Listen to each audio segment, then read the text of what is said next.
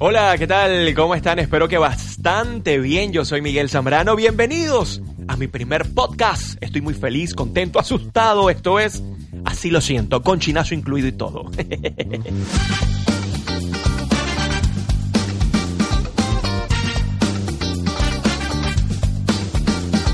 Agradecimientos especiales, mis camisas son de arroba nh.ve. Nereida Herrera, eres la mejor. Mis lentes arroba óptica saga. Y por supuesto que este look maravilloso de mi pana arroba Daniel G. Jiménez. Esto es así, lo siento.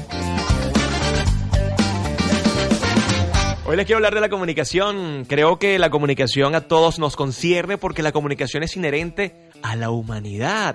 Cuando hablamos es muy distinto a cuando comunicamos. Hablar sencillamente es articular sonidos y créanme que todo el mundo o casi todos pueden hablar. Es decir, articulan sonidos, probablemente sin sentido, a veces sin emoción, pero ¿cuán importante es comunicar? Muchísimo. Comunicar es hablar desde lo que somos, desde lo que sentimos y por supuesto de manera coherente. Por eso la humanidad tiene tantos problemas.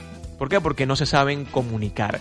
Justamente hablando de la comunicación, un tema que me gusta muchísimo es el poder que tiene la palabra. Y en este primer podcast quiero hablar de la importancia de la palabra, que aunque muchas veces hemos escuchado que la palabra tiene poder en la Biblia. Probablemente en la televisión nuestro padre nos dijo, la palabra tiene poder, muchacho, cuidado con lo que dices, porque es que la palabra tiene poder. Tenemos que entender eh, la palabra como un elemento poderoso del ser humano cada vez que nosotros emitimos un comentario, una opinión o por supuesto damos un discurso, eso impacta en la vida de los demás y por supuesto que en la vida de nosotros. Cuando la palabra la nombramos con ese poderío tan inmenso es porque definitivamente es capaz de cambiar la psiquis de la persona, es capaz de persuadir a la persona. Incluso hay un estudio maravilloso de la Universidad de Stanford que dice que las personas que están rodeadas de palabras positivas, por ejemplo en el budismo, como Dharma, despertar, pasión, alegría, entusiasmo, unión, paz, suelen ser mucho más compasivas, más empáticas. Pero las personas que están escuchando todo el día palabras como maldito, desgraciado, sucio, te odio, eres un incapaz, son personas mucho más violentas. Y esto es porque la palabra definitivamente sugestiona, la psiquis se llama el apartheid. Esto tiene que ver justamente con el poder de sugestión que nosotros podemos ocasionar en las demás personas cuando sentimos lo que decimos. La paralingüística dice que pensamos, sentimos y hablamos. Y todo esto al final tiene que ver con nuestra emocionalidad, tiene que ver con nuestros valores y por supuesto con nuestra educación. Así que si ustedes se ponen a pensar cuán importante es la palabra, muchísimo, y se los voy a demostrar con algo que viví en enero de este año 2019 en Caracas, Venezuela. Tuve la oportunidad de ir al paraíso, justamente debajo del puente que está en la autopista Francisco Fajardo, con niños en situación de calle. Esto lo hice con Nakarit Portal, que es una excelente escritora venezolana, además amiga. Fue asistente de producción de este servidor cuando hice radio en 2010 en Jazz 95.5 FM y ahora, por supuesto, súper famosa. Lo cierto es que fuimos a hacer labor social, nos acercamos a la Plaza Madariaga, estaban estos niños en situación de calle, aproximadamente entre 12 y 21 años, y lo cierto es que llegamos, comenzamos a conversar, por supuesto, su forma de hablar es bien interesante, bien particular. Yo como profesor de oratoria agradezco y me divierto y disfruto mucho el escuchar acentos distintos, formas de hablar distintas, incluso hasta los vicios del lenguaje. He comenzado a apreciarlos, a valorarlos, porque al final nuestra forma de comunicar depende de nuestro ambiente, de nuestra crianza y sobre todo de nuestras oportunidades. Escuchen bien, nuestras oportunidades en la vida para crecer. Bueno, Estábamos en plena actividad y de repente yo comienzo a hablar con uno de los chicos. Me llamó bastante la atención porque su mirada era muy triste y comienzo a preguntarle algo que a todos los venezolanos nos llama poderosísimamente la atención. Les duele mucho el maltrato que sufren por parte de los organismos de seguridad del Estado. Ejemplo, Guardia Nacional, Policía Nacional Bolivariana, que para nadie es un secreto, bueno, los maltratan, los golpean, etcétera, etcétera, etcétera. Cosa que, por cierto, no debería pasar. Este chico se voltea, por supuesto, está bajo los efectos de las drogas. La gran mayoría consume crack, piedra, heroína, me imagino, para poder eh, soslayar el hambre, para poder controlar esa ansiedad y esa agresividad, etcétera, o incluso se ponen más agresivos. Lo cierto es que me dijo, mira Miguel, chamo, esos coñazos duelen burda. Y de verdad que las patadas que nos meten, bueno, A nadie se lo deseo. Y es chimbo que tú estés en tu casa, ellos le llaman casa al, al puente en el río Guaire, y que de repente lleguen y, que te empujen y que te jalen los pelos y que te afeiten, porque incluso los han afeitado. Los meten en patrullas y los afeiten, los dejan cocos pelados y los sueltan al otro día. Pero esos hematomas, Miguel, se quitan a los dos días. Esos hematomas, Miguel, cinco días después se quitan. Esos hematomas, Miguel, esos golpes, esos morados, ah, uno se le olvida. Pero tú sabes que me dolió, Miguel. El día que hace como casi un año mi mamá, mi mamá, Miguel, me dijo que yo era una mierda, que yo no servía, que yo era un incapaz, que yo era un bueno para nada y que yo le estorbaba en la casa porque le estaba quitando comida a mis hermanitos. ¿Qué hizo mi mamá? Me votó, chamo.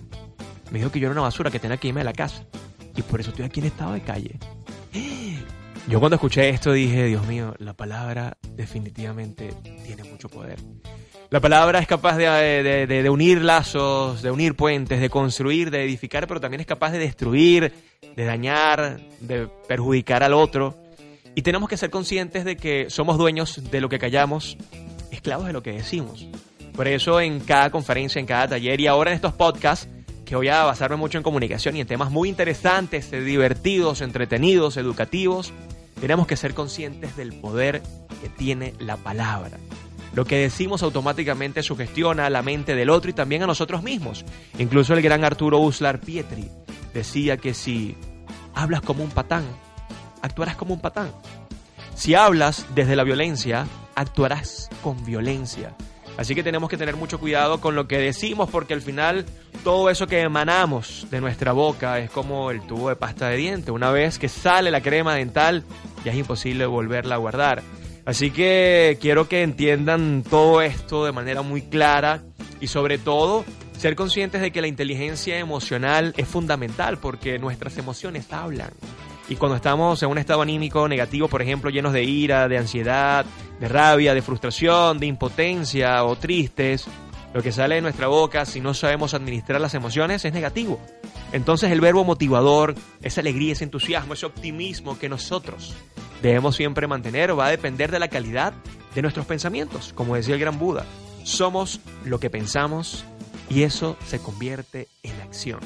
Pero hay algo muy interesante en todo este tema de la comunicación y son justamente los medios de comunicación convencionales. Ay, ay, ay. Me voy a tomar un poco de café porque es necesario aprovechar esta oportunidad para desahogarme, ¿sí? Cuando nosotros hablamos de los medios de comunicación convencionales son la radio y la televisión y son poderosos al momento de comunicar porque tienen demasiada fuerza, tienen demasiado auge, tienen demasiada proyección y también tenemos que entender que las personas modelan lo que escuchan en la radio y lo que ven en televisión y por supuesto hoy, gracias a los podcasts, gracias a las redes sociales, también hay un montón de gente preparadas, también otros que no están nada preparados que están enviando mensajes constantemente a la ciudadanía y la gente los consume. Por eso es muy importante aprender a discernir qué es bueno y qué es malo, porque lo que estamos consumiendo malo, por ejemplo el trap, asqueroso el trap, no me gusta el trap, lo acepto, no me gusta el trap. Ojo, no los mando ni a meter peso, ni quiero desearles la muerte porque para nada, eso no es mi interés, además no es mi marca personal, ni es mi personalidad, ni es mi propósito de vida, pero wow, el contenido del trap es eh, horrible, eso es, es degradante. No sé qué más decir del trap. Pero bueno, en televisión pasan cosas similares. Hay contenidos que no llegan, hay contenidos que no están basados en la educación, en la motivación. Y como dice justamente la teoría de los medios de comunicación, los medios nacieron para informar, educar y entretener. ¿Qué está pasando con la televisión venezolana? ¿Qué está pasando con la radio venezolana? E incluso, me atrevería a decir, con la televisión latinoamericana y la radio latinoamericana. Pareciera que lo fácil, que lo sencillo, o que sencillamente si tienes un montón de seguidores, ya tienes la licencia para hablar ante un medio de comunicación. Ya tienes la potestad, la educación y la formación para emitir un mensaje. Recuerden que un mensaje es comunicación. Y si es un mensaje que lleva un propósito definido, alguien lo va a consumir. Y cuando alguien lo consuma, va a trabajar en función a eso que lo está influenciando. Y este llamado es porque en Venezuela particularmente pasa algo bien particular. Valga la redundancia. y es que lo que estamos viendo no nos llena, no nos satisface, no nos educa, no nos motiva. Y con toda esta situación país que estamos viviendo en Venezuela, yo estoy convencido que es el momento oportuno para que los medios de comunicación tomen la batuta y comiencen a educar a la gente, comiencen a llenarlos de valores, comiencen a culturizarlos, pero, como dicen por allí, como no vende la educación ni los valores, ni la cultura, comenzamos a mostrar chicas a las 9 de la mañana con vestidos muy cortos.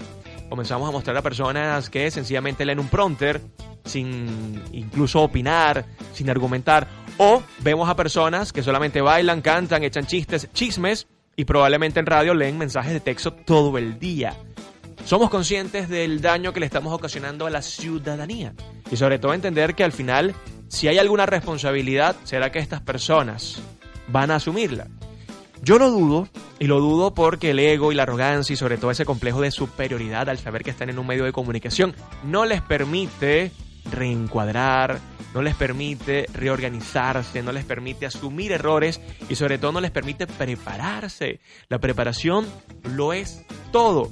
Y les quiero decir esto basado justamente en un artículo maravilloso del gran Renio Tolina, el número uno de la, de la televisión venezolana, ese venezolano maravilloso ejemplar que además fue visionario de todo lo que hoy en día estamos viviendo. Hay un artículo particular de Renio Tolina para poder enlazarlo con todo esto del año 67 de la revista Semana que se llamó Juicio a la televisión venezolana. Justamente jugaba con sindérisis, la calidad educativa de la televisión criolla. Se los voy a leer textualmente, ¿vale? Me llena de tristeza ver que se engaña un niño, porque lo que la televisión venezolana le está diciendo a su pueblo no es toda la verdad de la vida. La vida no es solamente gritería. La vida no es que sea normal y que nazcan niños de padres desconocidos. La vida tiene valores que son los que la televisión venezolana no está enseñando al niño. Esto es del año 1967 y pareciera que Reni lo dijo pensando en el 2019. Con esto no quiero decir que haya personas profesionales, éticas y que sí estén aportando valores en los medios, en los medios audiovisuales. Por supuesto que sí los hay. En radio y televisión todavía existen personas con valores, con ética, con profesionalismo y sobre todo con esa responsabilidad que requiere estar frente a un micrófono, pero lo que estamos viendo masivamente a través de estos influencers en redes sociales que luego son llevados a la televisión y a la radio es otro contenido.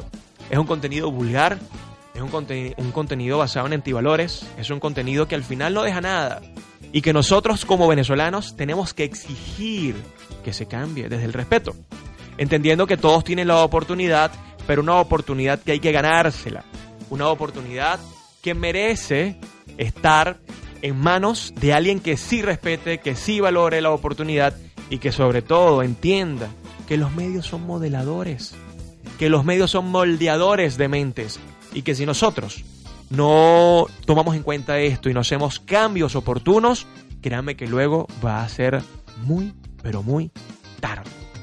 Este primer capítulo fue un desahogo maravilloso que necesitaba acá en Así, lo siento, porque las palabras del corazón nunca fallan pero sí te meten en problemas en algunas oportunidades. Espero que en esta ocasión no sea meterme en problemas, sino más bien despertar las mentes de aquellos que están en televisión, de aquellos dueños de medios, productores, talentos, asistentes y cualquier persona que trabaje en ese importante medio para poder transmitir mensajes. Y bueno, después seguramente haremos un podcast para las personas que están en los podcasts, que están en las redes sociales y que definitivamente también como que se vengaron, ya tienen la oportunidad de estar acá frente a una cámara, frente a un micrófono, que los vean millones de personas porque a veces los medios de comunicación, cuando no tienes las medidas perfectas, cuando no tienes la cantidad de seguidores anhelada por ellos y cuando probablemente no haces lo que ellos quieren que tú hagas, pues no te dan la oportunidad. Yo estoy feliz gracias a Vicente Vivas, mi hijo putativo, director creativo, productor, y también asesoro. Créanme que todo esto sale de estas dos mentes. La de él es brillante, la mía está por brillar. Mira, aquí le estoy echando un piropo a Vicente Vivas. Y lo que queremos hacer acá es justamente transmitir mensajes positivos a leccionadores llenos de entusiasmo, de motivación y sobre todo de entretenimiento, porque se vienen grandes entrevistas para que ustedes disfruten de así lo siento. Ya para despedirme, una frase maravillosa de Renio Otolina que me encanta y wow. Creo que es una de esas que definitivamente te hacen mover, te tocan la fibra y dice así, una persona vale por sus conocimientos y por su competencia. Y estamos en un país donde esto está siendo desconocido. Estamos en un país donde esto está siendo desconocido. Espero que hayan disfrutado de este primer podcast de Así lo siento. Yo soy Miguel Zambrano, arroba Zambrano Miguel. Cuídense mucho, pórtense bien. El siguiente podcast, entrevistado de lujo.